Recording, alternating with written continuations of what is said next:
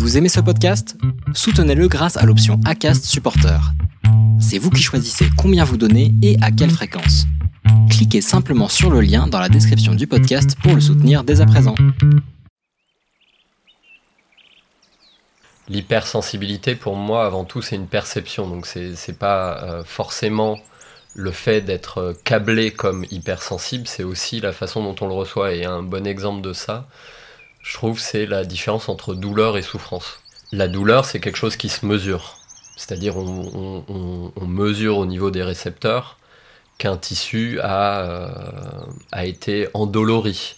Et donc, il y a eu une activation, ça se marque euh, avec des marqueurs biologiques. Et la souffrance, c'est la perception qu'on a, ou la construction mentale qu'on fait de cette douleur. Et pour moi, l'hypersensibilité, c'est ça en fait, c'est l'adjonction des deux, c'est-à-dire potentiellement on peut avoir des récepteurs qui sont hypersensibles ou à l'inverse, il existe des cas de personnes qui sentent pas qu'ils se tranchent le doigt et c'est très problématique. Et il y a ce qu'on en fait derrière, c'est-à-dire la perception qu'on construit autour de ça et qui est intrinsèquement euh, construite, donc culturelle, euh, familiale, euh, enfin, il y a plein de choses qui s'ajoutent dessus. Mais pour moi, c'est ça l'hypersensibilité. Donc en fait, il faudrait deux termes, c'est la réception d'un signal et la perception qu'on en a. HS, c'est une série d'entretiens avec des gens comme vous et moi qui un jour ont pointé du doigt certaines caractéristiques de la douance en eux. Pourquoi se reconnaître hypersensible? Se savoir comme tel est suffisant? Faut-il se faire tester au risque de perdre d'illusoires illusions? Comment vit-on avant d'identifier ces caractéristiques? Que se passe-t-il quand on décide de passer un test qui prouverait qu'on ait un haut potentiel? Et que vit-on une fois qu'on sait qu'on l'est? Ou pas? Merci d'écouter HS, le podcast situé à l'intérieur d'un hypersensible. Ou pas?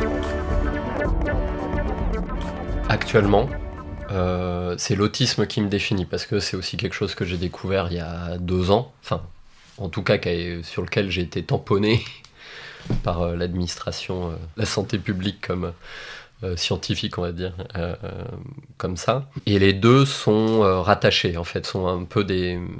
Il y a l'autisme et la douance et l'hypersensibilité sont rattachés à l'autisme. Je sais pas si, dans quel sens ça fonctionne, mais l'autisme, ce que j'ai mis du temps à comprendre, c'est que c'est une structure cérébrale particulière. C'est-à-dire qu'il y a des choses que je suis incapable de faire, intrinsèquement. Tout comme quelqu'un qui est aveugle, il, c'est pas qu'il sait pas voir, c'est qu'il ne peut pas voir. Et, un exemple de ça, c'est quand je l'annonçais, il y avait soit les gens qui me disaient mais non, euh, c'est ta, ta, personnalité ou des trucs comme ça, soit des personnes qui me disaient ah oui, moi aussi je suis un peu autiste. Et moi je relevais pas, je disais bon ok, très bien quoi.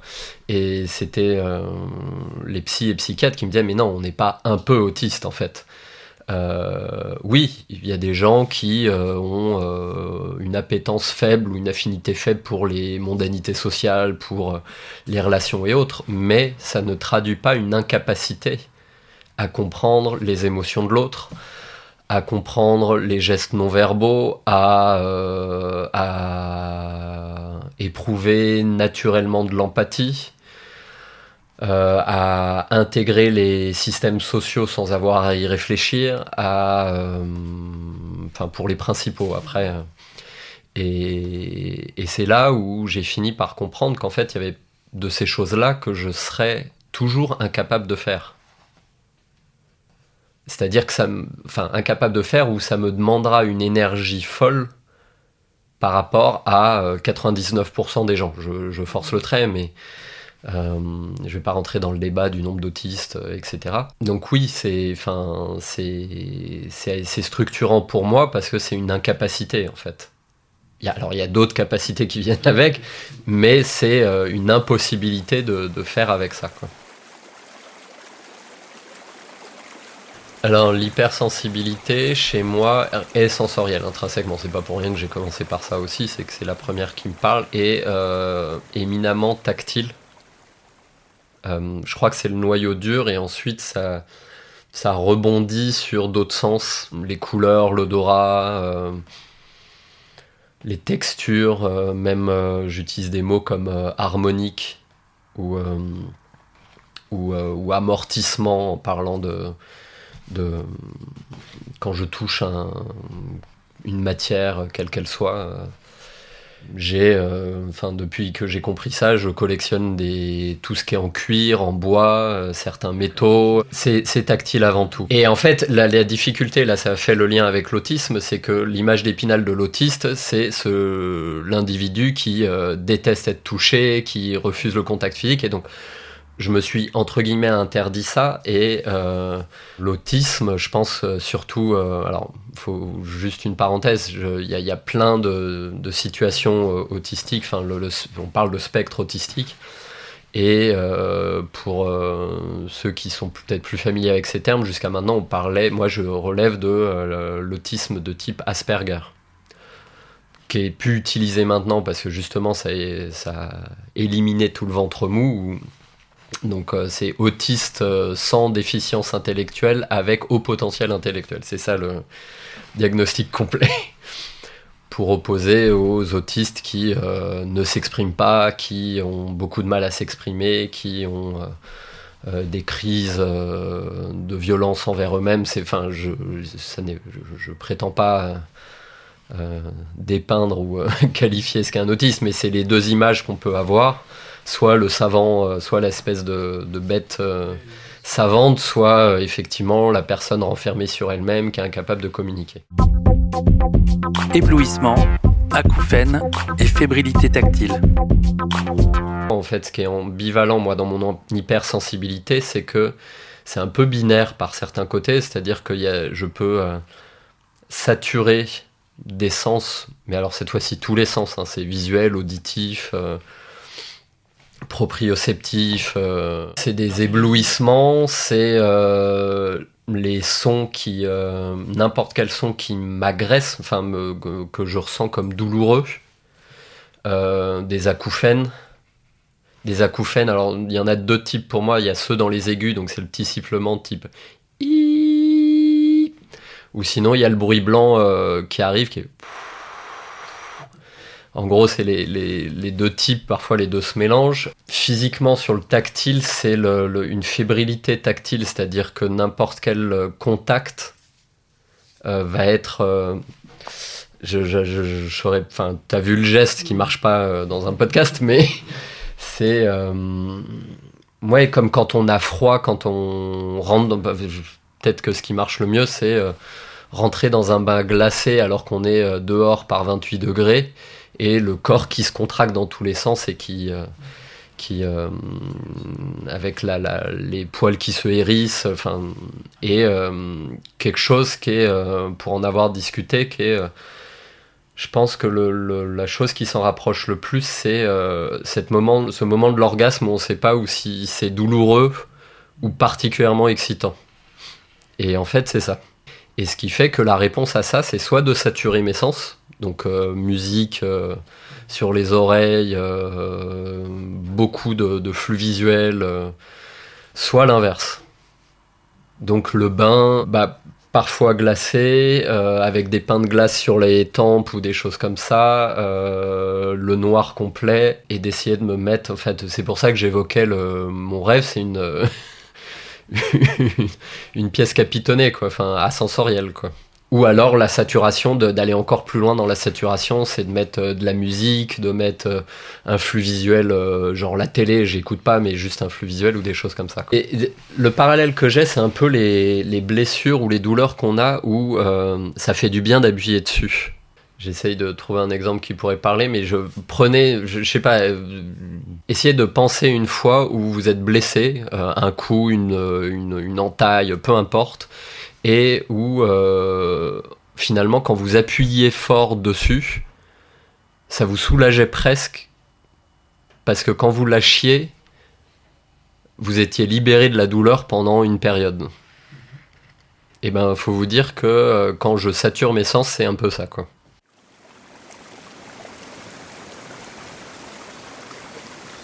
Apparu quand euh, c'est un peu difficile, mais avec mon diagnostic, ça c'est sûr donc il y a 2-3 ans, quoi. Et euh, je dirais entre mon surmenage pro qui remonte à 2014 et euh, mon diagnostic qui doit remonter euh, 2018 de poser hein, le diagnostic, mais entre les, entre les deux. Mais c'est vraiment le, le diagnostic quand même qui m'a permis de creuser cet aspect-là en fait. Parce que avant, euh, parce que avant, je pense que très avant, c'est-à-dire quand j'étais euh, jeune, donc avant l'adolescence, j'ai envie de dire avant, euh, avant 15-16 ans, je pense que je m'en foutais de ce que ça pouvait vouloir dire par rapport aux autres ou autres. Donc, l'idée c'est que c'était pas une question parce que en gros, la perception des autres me renvoyait rien, donc voilà. Et ensuite, euh, ça a été un peu le rouleau compresseur euh, sociétal depuis l'adolescence où euh, c'est le moment où, sans doute, j'ai.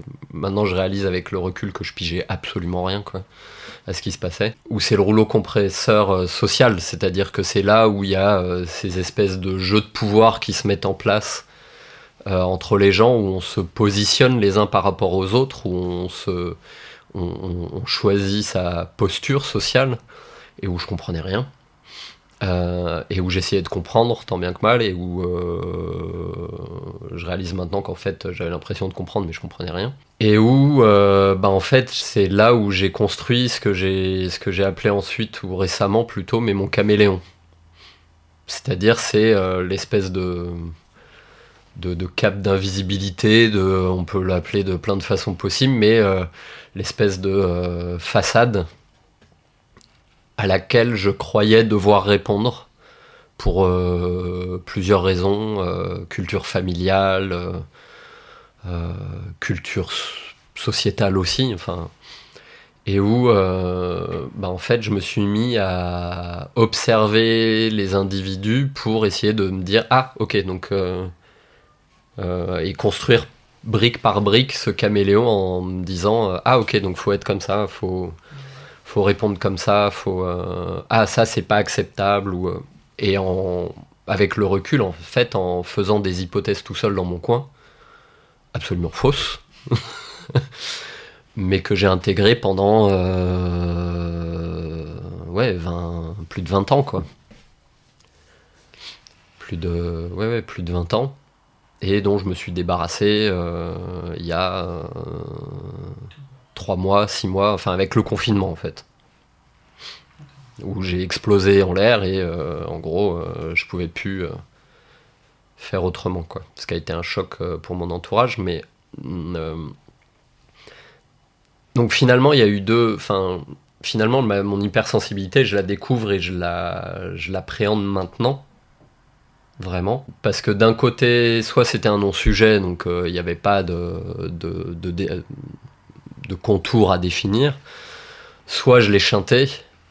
Et euh, donc voilà quoi. Après, euh, il semblerait quand même que je trompais euh, pas grand monde, malgré tout avec mon caméléon, sauf moi. Le coût énergétique du lien social.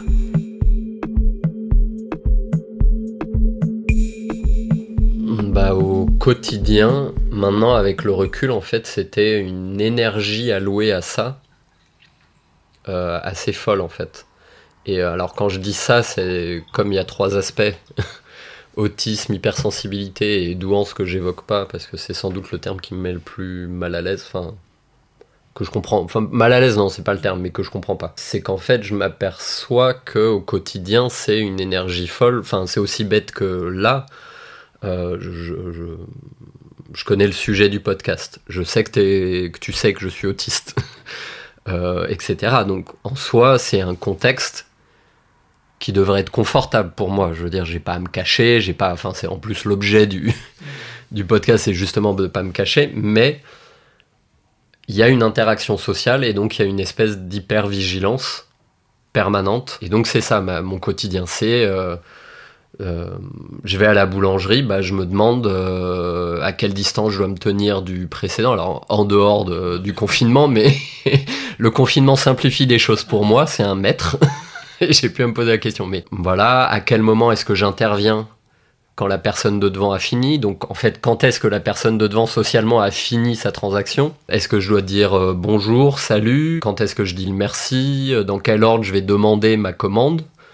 Euh, parce qu'en fait, euh, si je lui dis dans cet ordre, elle va faire plein d'allers-retours, mais en même temps, je sais pas dans quel ordre c'est le plus pratique pour elle. Donc, est-ce que je dois lui demander par quoi je dois commencer? C'est devenu automatique, si tu veux, mais je sais que c'est quelque chose qui tourne en tâche de fond maintenant, où euh, dans une situation nouvelle où je vais finir par me, poser ces questions-là. Donc euh, ça peut être dans une gare où il y a un peu de foule de me demander comment est-ce que je dois naviguer euh, entre les gens, euh, est-ce que je dois passer devant, derrière les personnes, est-ce que je dois m'arrêter pour laisser passer. Enfin, c'est des, choses comme ça avec parfois des réponses hyper rigides d'autant plus rigide que euh, je suis fatigué, que j'ai plus d'énergie pour ça, que je suis stressé, etc.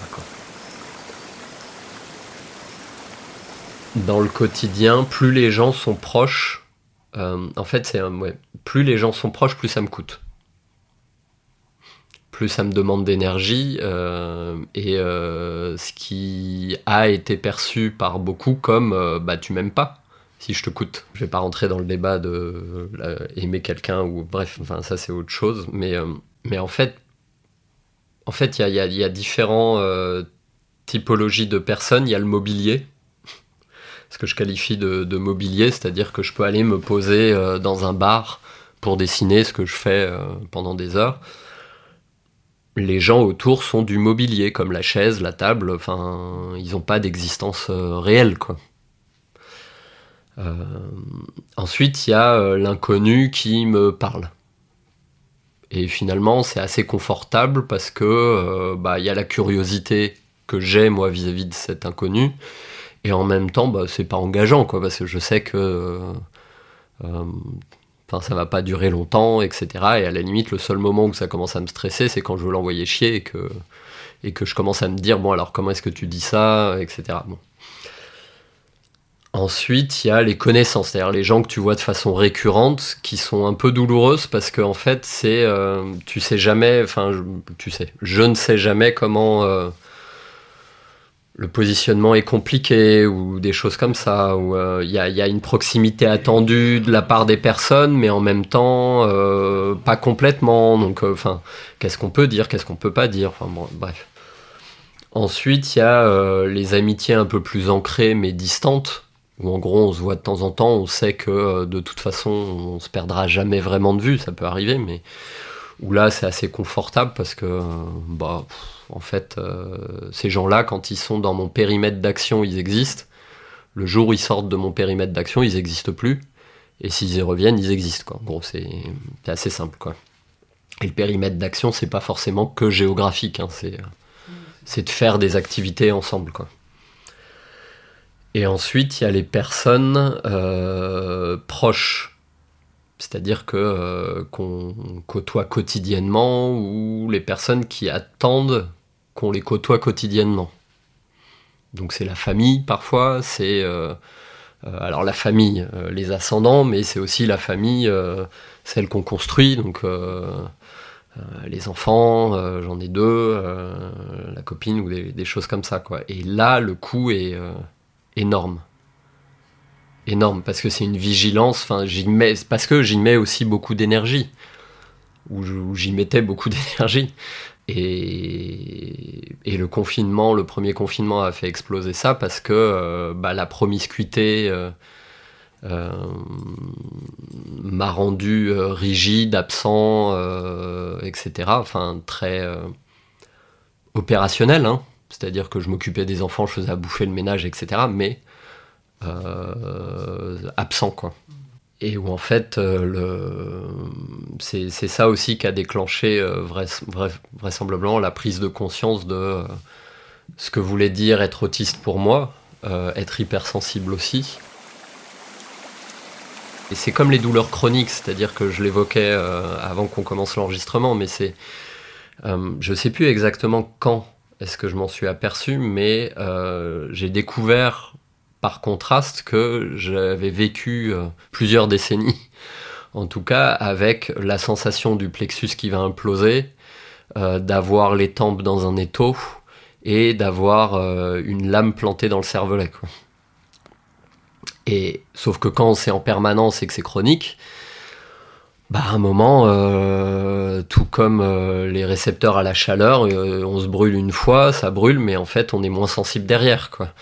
Et pour les, choses chroniques comme ça, c'est documenté. En fait, on, on, réduit sa perception pour que pouvoir continuer à vivre, en fait, tout simplement. Et, et, je me suis aperçu de ça le jour où je l'ai pu ressenti, quoi. Et où j'ai dit ah ok. Et quand quand on m'a dit mais c'est pas normal Enfin, on, m'a vraiment dit c'est pas normal, c'est vraiment les termes utilisés. je vais pas les, changer, mais c'est pas normal d'avoir cette douleur en permanence. Là, on entre dans le domaine de la survie et j'avais jamais perçu ce que je faisais pendant ce temps-là comme relevant du domaine de la survie. Donc, euh, donc au quotidien, c'est ça. Et, euh, et juste pour compléter, parce que c'est un élément important, je trouve, en tout cas que j'ai envie de partager. Euh, c'est que euh, pendant des dizaines d'années, j'ai très peu dormi. Je m'endormais à 2, 3, 4 heures du matin. Euh, avec le confinement, euh, il y a des nuits où je dormais une demi-heure, une heure, sans... Alors oui, il y a des cernes, etc., mais sans être fatigué. C'est-à-dire que le lendemain, 7 heures, j'étais debout pour m'occuper des mioches, et voilà quoi. Et à la limite, j'étais plus énervé contre les mioches quand j'avais pas eu ces, insomnies euh, que quand je les avais eues. Donc euh, c'est voilà.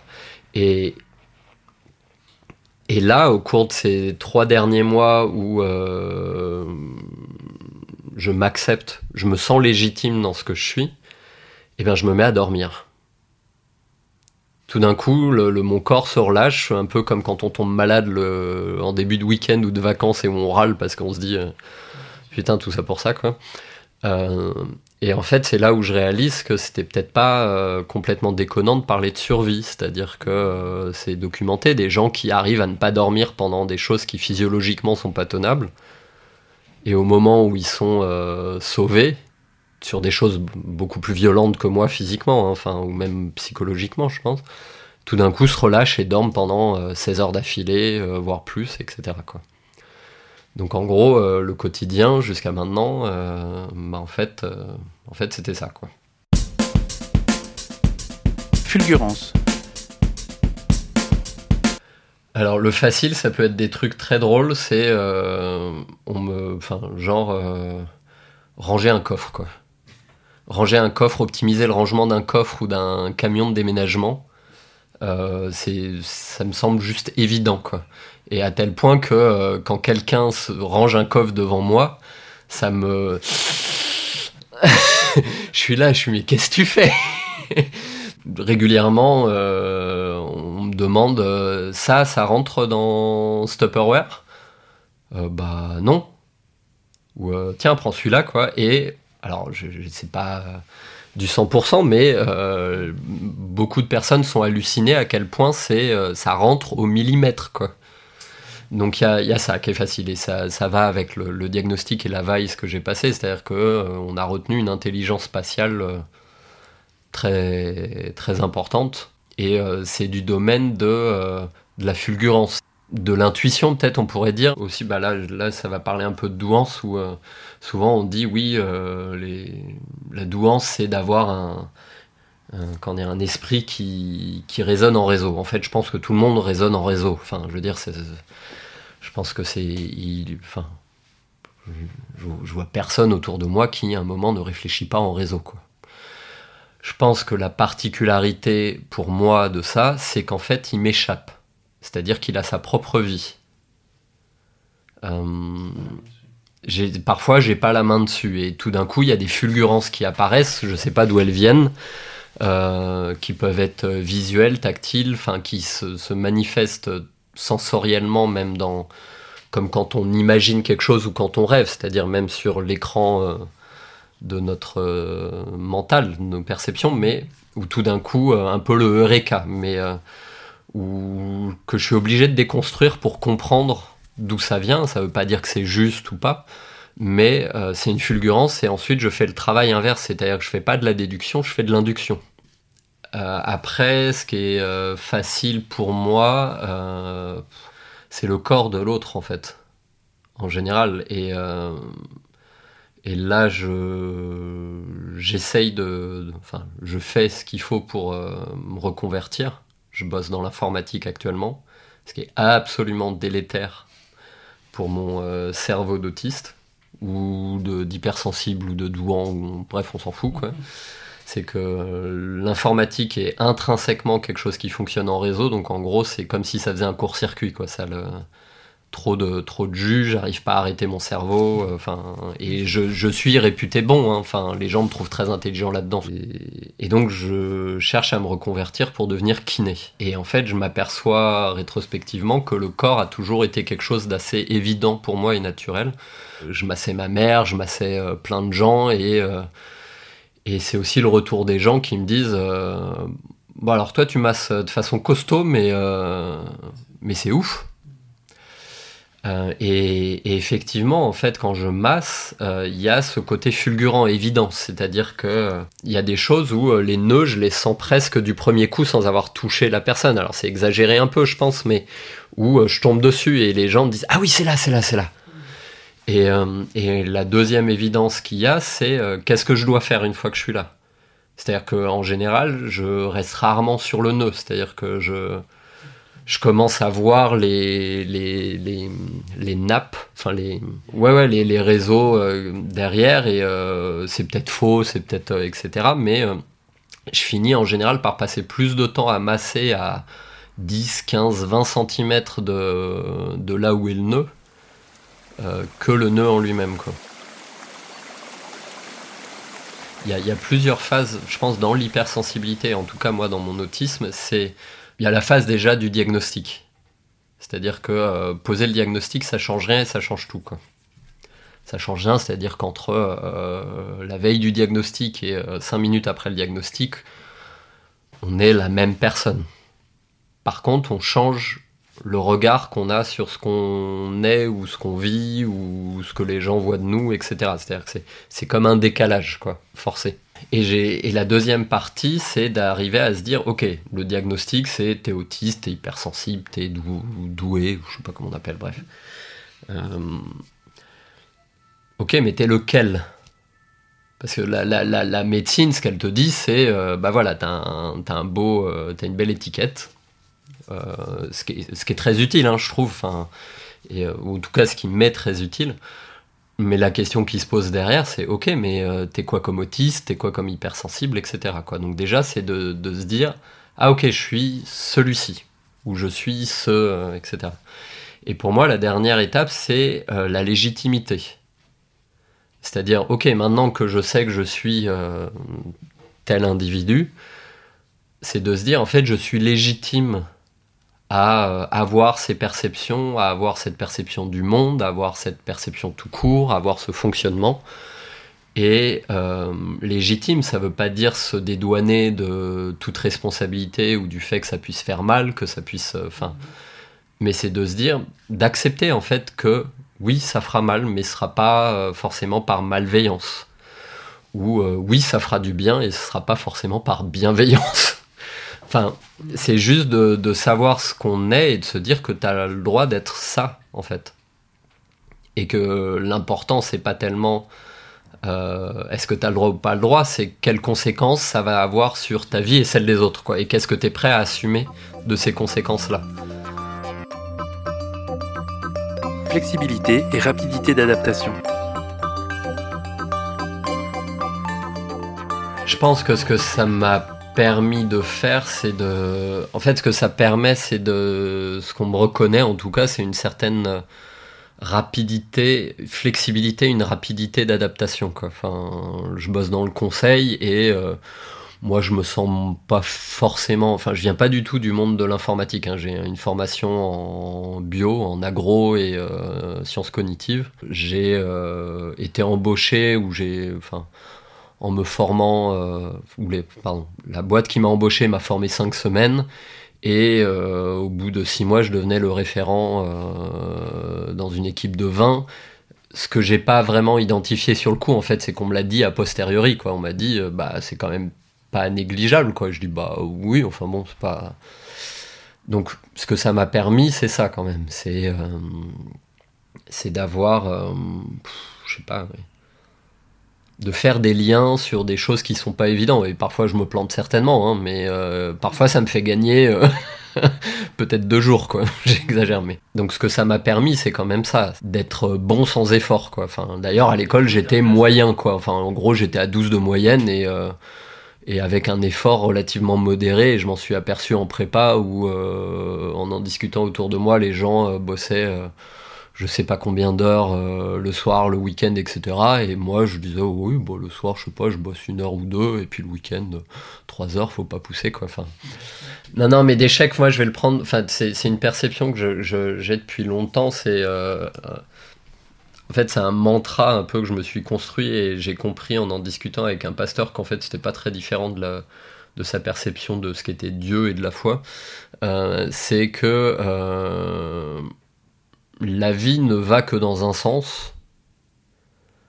Donc, euh, quel sens du réel? Donc, c'est le bon, quoi, en fait. En fait, il n'y a pas à tortiller, quoi. Enfin, le, le- si on oublie la, la- la- la physique quantique que je maîtrise absolument pas, bah, le, le temps perçu, de toute façon, il va que dans un sens. Donc ce qui est passé est passé et sera toujours le passé, et euh, le présent c'est le présent, et le futur, euh, on le connaît pas. Quoi. Donc ce qui se passe à un instant T, c'est ce qui se passe, point barre. Donc après, la question c'est qu'est-ce que t'en fais? Alors c'est facile à dire parce que là, là où j'ai échoué, ce que j'en ai fait, c'est de, de m'oublier en chemin, quoi. En fait, Ma- mon plus gros échec d'une certaine façon, c'est euh, d'avoir cru que je devais me conformer à une façon de vivre euh, la vie en société, quoi. Il y a l'image d'épinal de l'autiste, y compris Asperger. Alors c'est celui qui te récite la décimale de pi. euh, c'est euh, la bête savante, quoi. Du coup, faut arriver à sortir de ces de ces archétypes, de ces images d'épinal où on se dit ah mais donc tu dois être très intelligent dans un domaine. Ah mais donc tu ne dois pas aimer les gens. Bah en fait, je m'apercevais que j'avais cette image d'épinal quand même et qu'il a fallu que je la déconstruise un peu. Donc il y avait, il y a eu cette étape-là. Ensuite, il y a eu la déconstruire et de dire, bah ok, je suis quoi là-dedans, quoi? Eh ben, je suis un autiste euh, tactile, éminemment euh, spatial euh, et, euh, et inductif, on va dire. Enfin, et euh, oui, je pense. Enfin, après, ça se décline, mais voilà, et de et d'accepter et, ensuite progressivement de à partir de là, de, de- de tirer un peu les, les corollaires de tout ça. Quoi. Tactile, bah, c'est kiné, c'est euh, un rapport euh, très intense à la sexualité, ou finalement aussi une perception des relations avec les, les gens qui est un continuum, c'est-à-dire que le concept d'être amoureux ou pas, c'est quelque chose qui me parle assez peu, si tu veux. C'est-à-dire que, en fait, dans ma vie, il y a les gens que je peux toucher et les gens que je peux pas toucher les gens que je peux toucher, c'est ça peut aller de euh, juste prendre la main ou se faire un câlin jusqu'à euh, coucher, baiser ou ce que tu veux. Et, et en fait, ce sont les seuls gens qui, enfin, qui, qui, qui restent un peu ancrés d'une certaine façon. Donc, ce qui, qui crée une forme d'attachement, si tu veux. Et pour moi, c'est- un continuum, si tu veux. C'est-à-dire que euh, je serais incapable de dire à quel moment s'arrête l'amitié et à quel moment commence euh, l'amour là-dedans. Enfin, j'en sais rien, en vrai. J'en sais rien. Donc, et, la dernière étape, c'est la légitimité. C'est-à-dire que euh, j'ai été élevé dans un modèle où bah, on tombe amoureux d'une personne avec qui on a des relations sexuelles exclusives et euh, les relations sexuelles doivent être relativement normées, bornées, euh, voilà. Et, quand bien même on comprend ça, la deuxième étape, c'est de dire, mais en fait, je suis légitime à avoir cette perception du monde. Là où je suis illégitime, là où je n'ai pas le droit, c'est de l'imposer à des gens. Enfin, alors, euh, évidemment, là, j'imagine qu'on pense à la sexualité, mais c'est pas que ça. C'est-à-dire que là, on discute dans l'absolu, je serais bien plus à l'aise et moins oppressé de te prendre la main, par exemple. Euh, je l'ai fait avec un pote euh, où je lui ai expliqué ce que je te dis là. Sa réaction, ça a été une tape dans le dos en me disant euh, Mais oui, t'inquiète pas. le, donc, côté un peu viril de la chose et où je lui prends la main en lui disant Non, mais c'est pas, c'est pas ça. Et je lui ai pris le poignet et, je sais qu'avec lui, ça sera jamais le cas, si tu veux. Mais donc, c'est ça la limite c'est que tu peux pas rencontrer quelqu'un dans la rue et aller voir la boulangère et lui dire excusez-moi avant de vous parler est-ce que je peux vous prendre le poignet tu vois enfin euh, même si j'en suis très tenté en général parce que ça me simplifie les choses mais euh, et évidemment la sexualité euh, enfin le consentement dans la sexualité on en parle suffisamment ces derniers temps pour que, que ce soit important mais mais c'est plus la légitimité de dire j'ai le droit d'avoir cette perception du monde la légitimité, c'est aussi accepter qu'il y a des choses, bah, en fait, j'y arriverai pas. Alors sur le plan perso, mais ça a aussi des ressorts sur le plan pro, où euh, en gros maintenant, euh, dans le conseil, là, je sais que je dis à mes clients, euh, alors écoute, enfin là-dessus, je suis une merde. Je sais que je suis pas bon là-dessus, que voilà, ça me demande beaucoup d'énergie. maintenant, voilà, si le reste là-dessus, je suis très bon, etc soit ça te convient, soit ça te convient pas, quoi. Mais voilà. Alors qu'avant, il y avait cette espèce de ah, faut que je m'améliore là-dessus, euh, tu sais. Le, enfin, et puis après, là, c'est plus euh, toutes les injonctions, euh, notamment qui sont en, anglo, en anglais, quoi, le better self, la, meilleure version de soi-même. Enfin, c'est un. Enfin, plus le temps passe, plus ça me semble d'un ridicule profond, quoi. Enfin, en fait, il n'y a pas de meilleur soi-même, il y a soi-même, point barre, quoi. L'impossibilité d'être le miroir de l'autre. Quand bien même en fait on me dirait mais j'ai besoin que tu m'écoutes, bah, j'ai l'impression d'écouter, mais en fait, ce qui me manque, et, euh, c'est là où ça fait le parallèle avec le, fait que l'autisme, c'est une structure, un fonctionnement cérébral particulier, c'est pas une personnalité, c'est pas simplement une personnalité, c'est un fonctionnement avec des possibilités et des impossibilités, d'accord? Et, euh, et l'impossibilité, en fait, c'est d'être le miroir de l'autre.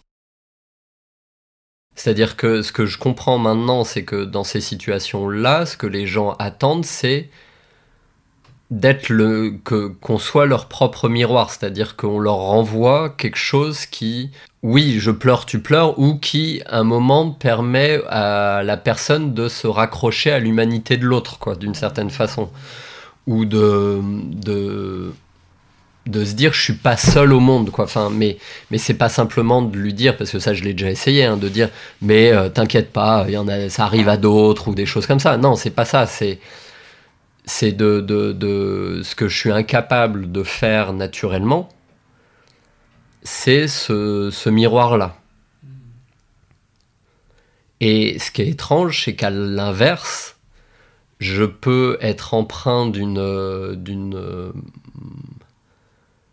d'une oui d'une émotion je pense euh, assez violente qui peut être soit de l'agressivité soit de l'émotion enfin être ému vis-à-vis de, choses assez désincarnées en fait. C'est-à-dire de qui sont pas liées à la personne en tant que telle mais qui sont liées à euh, ce putain de réseau Et c'est, s'il y a un exemple pour montrer à quel point c'est désincarné, c'est que euh, euh, les harcèlements que euh, ma copine a pu avoir dans son boulot, alors c'est pas des harcèlements du domaine sans doute du légal, mais où voilà, enfin un stress intense ou qui m'ont donné des envies de, de, torture psychologique et physique sur ces gens-là.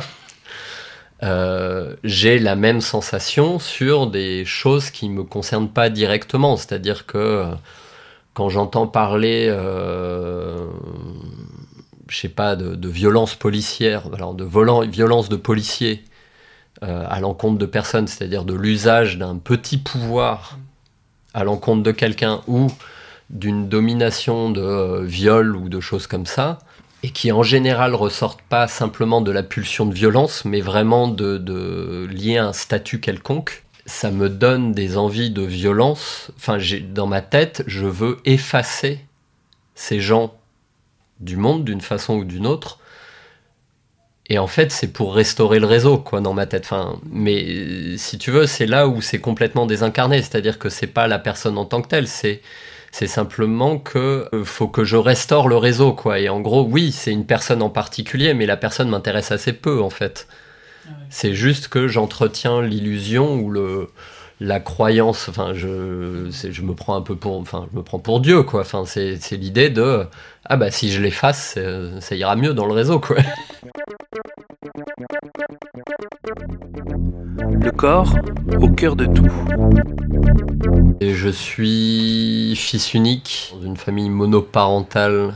Euh, j'ai été élevé par ma mère. Euh, je connais mon père qui ne m'a jamais élevé, qui est sans doute lui-même autiste pendant mon enfance, euh, en en discutant, en fait, je m'aperçois que ma mère s'est beaucoup concentrée sur ma sociabilisation, justement. Et ce qui est un peu, ce qui me permet, je pense, aujourd'hui d'être intégré d'un certain côté. Et le revers de la médaille, c'est aussi d'être arrivé à me mentir pendant autant de temps, quoi. C'est-à-dire qu'elle elle, elle me l'a avoué un jour de dire j'ai fait l'impasse sur certaines. Enfin, certains points de ton éducation de politesse, de trucs comme ça, euh, pour me concentrer là-dessus. Quand bien même elle refusait l'idée que euh, je puisse avoir euh, un trouble autistique ou autre, mais elle a, elle, a admis avoir mis le paquet là-dessus. Et donc moi, ce dont je me souviens, c'est des injonctions fortes de...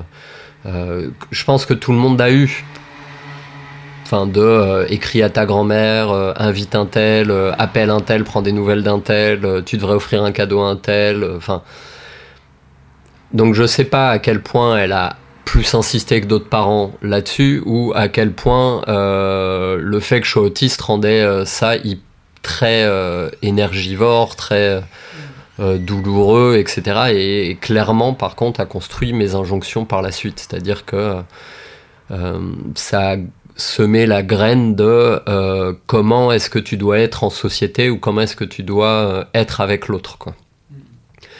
Et donc c'est euh, les choses à pas dire, les choses à dire et à toujours réfléchir à ça. Je réfléchissais beaucoup, pas forcément bien, mais beaucoup. Très introspectif, des, choses comme ça, avec des grandes idées ou des trucs dans le genre. Enfin, c'est des échos dont, je me souviens. L'ornithologie pendant une période, beaucoup de, montagnes l'escalade euh, que j'ai fait pendant 12 ans. Maintenant, je m'aperçois que mon rapport au corps, enfin, le, rapport au corps est particulier parce que tu vois, enfin, euh, j'ai fait euh, du trek en autonomie en Islande pendant 3 semaines. et au bout de 200 bornes, je me suis tordu la cheville et j'ai continué à marcher 150 bornes dessus avec mon sac de 35 kilos. Euh, donc il y a, enfin, alors il y a le côté euh, glorieux de dire euh, ouais t'es un dur, tu tiens, etc. Et oui, enfin c'est pareil, ça flatte l'ego.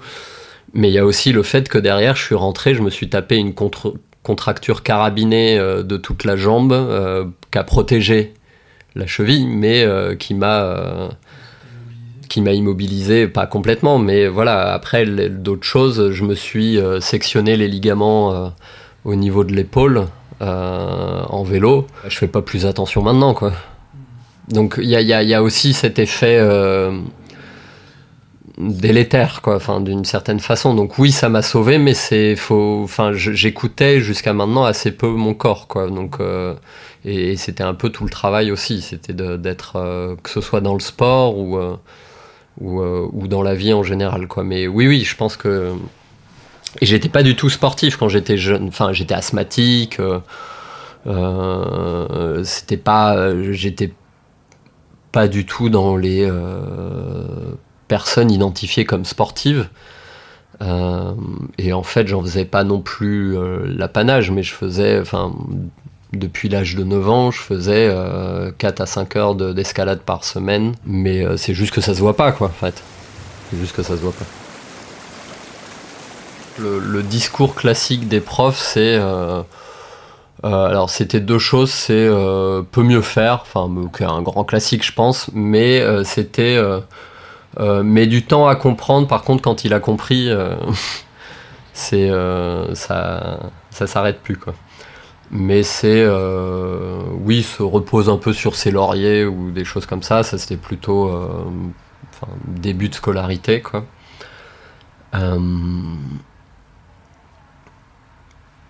purement études, hein, donc purement niveau scolaire, c'est ça.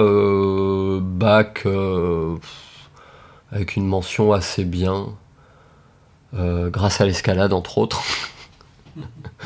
Euh, et la bio, euh, et la physique. Euh, et ensuite, très tôt, j'ai voulu faire de la recherche. Donc je m'orientais, je me dis, bah, je vais faire la fac, etc. jusqu'à ce qu'on m'apprenne l'existence d'une prépa. Donc j'ai un peu postulé en me disant, bon, on verra bien quoi. donc j'ai été pris dans la prépa de mon lycée, une prépa bio. que j'ai faite moyen. Euh, c'est sans doute enfin, quand même la meilleure période de ma vie en, parce que, en termes d'apprentissage, il y a des trucs de ouf euh, là-dedans. Et ensuite, euh, bah, moi j'étais toujours à vouloir faire de la recherche, donc je me dis, bon, bah, quitte à faire une prépa, autant essayer d'intégrer une école normale, quoi. chose que j'ai ratée, hein, enfin, assez lamentablement, enfin, bref. En fait, finalement, ce qui s'est passé, c'est que moi, dans ma tête, je m'étais dit, bah, je veux faire de la recherche, donc aller faire une école d'agro, euh, ça n'a pas beaucoup de sens. Euh, le NS, euh, je me dis, bon, le NS, je me fais la main la première année, on verra après. Et après les oraux, j'ai eu la première école d'agro. Et donc, en gros, je me suis dit, ce serait con de pas y aller. Et donc j'ai fait des études d'agro. Je suis très content de les avoir fait pour la culture G en fait, parce que ça, enfin, politiquement, on parle d'agronomie et d'agriculture tout le temps, donc euh, c'est quand même cool quoi. Euh, et dedans, je me suis acharné à faire des modules en euh, comportement animalier, neurosciences, etc. Et j'ai doublé ma formation d'agronome d'un master en sciences cognitives neuropsy. Euh, je suis arrivé à l'informatique en me disant bon, c'est pas forcément déconnant avec les sciences cognitives, tout ce qui est logique formelle, euh, choses comme ça. Et puis il y avait une appétence là-dedans. Enfin, je développais, j'avais développé quelques petits programmes pour m'amuser comme ça. Enfin, euh, et la suite de ma carrière a démontré que c'était pas déconnant, sauf pour mon bien-être personnel. Mais ça c'est un autre sujet.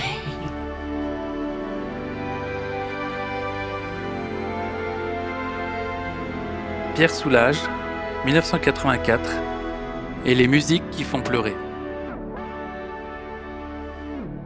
De personnalités que je pourrais nommer qui m'ont provoqué ça, là comme ça, enfin j'en ai pas eu qui me venaient euh, à l'esprit. C'est plus des œuvres à proprement parler, notamment musicales. Il y en a une euh, qui me fait euh, chialer, ce qui est assez rare pour moi. En fait, en général, je pleure de purge c'est-à-dire de, soulagement, quoi, pas de tristesse, pas de, douleur euh, ou de choses comme ça. Et il y a quelques titres euh, musicaux qui me donnent la chair de poule. Et alors, je crois que ça a été dans un de tes podcasts que je l'ai découvert, donc je vais le redire. C'est euh, Ludovico Einaudi et ses Experience, qui est du classique plutôt moderne, mais qui, qui, qui résonne euh, physiquement quoi. En fait, c'est comme si ça résumait mon réseau, quoi. Enfin, donc c'est très égocentré. Hein. L'autiste est égocentré. Et ensuite, un autre dans la même veine qui m'a été euh, que j'ai découvert par un pote, par euh, Greg, c'est il s'appelle Max Richter.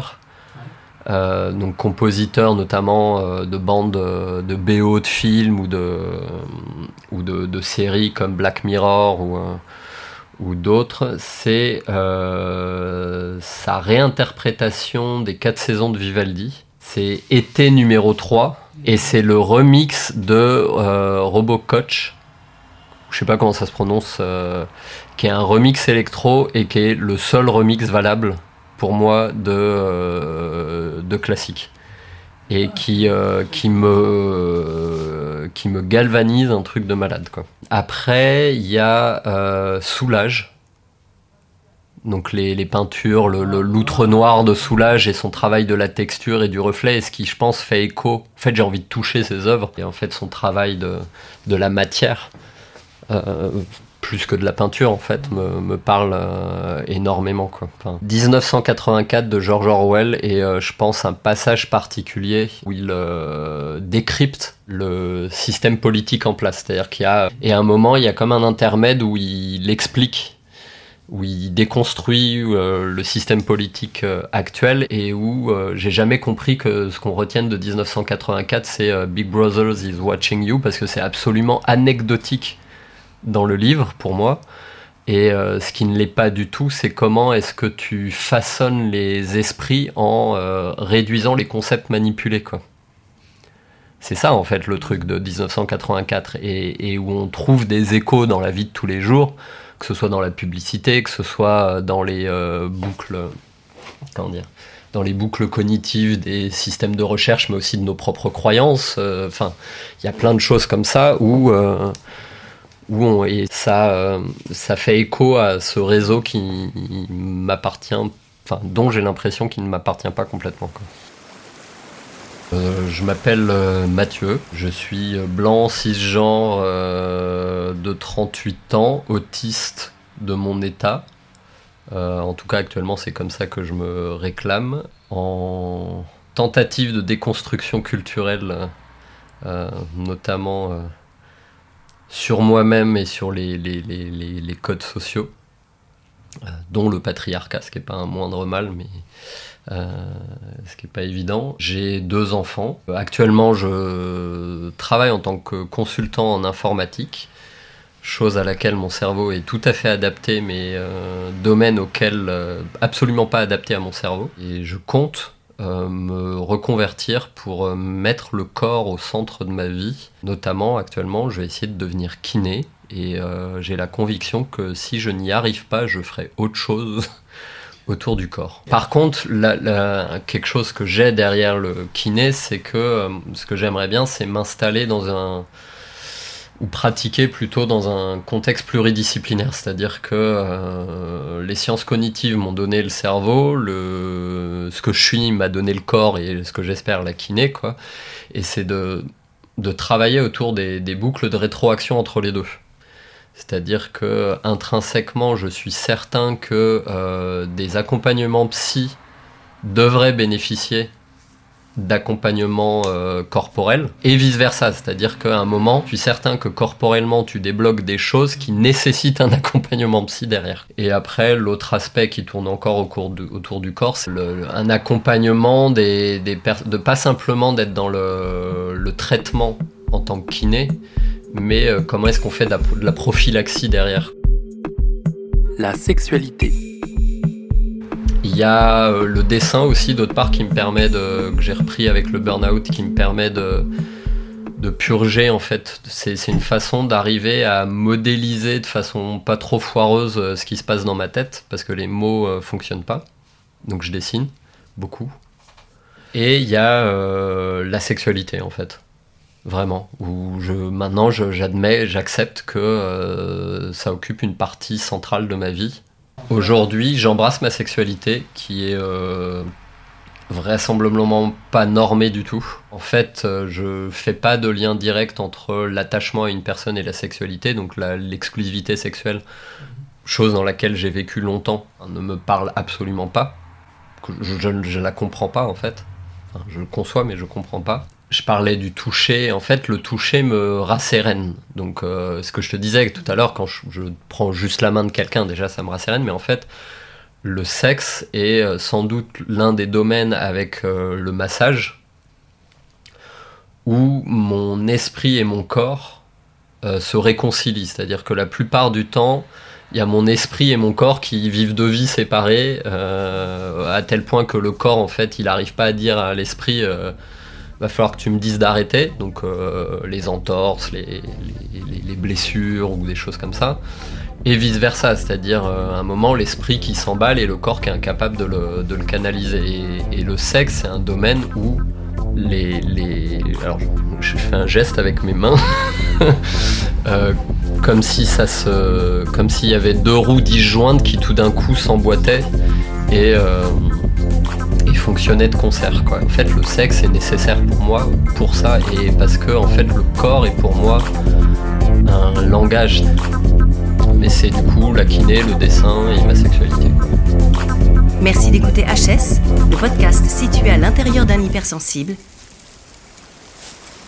Ou pas.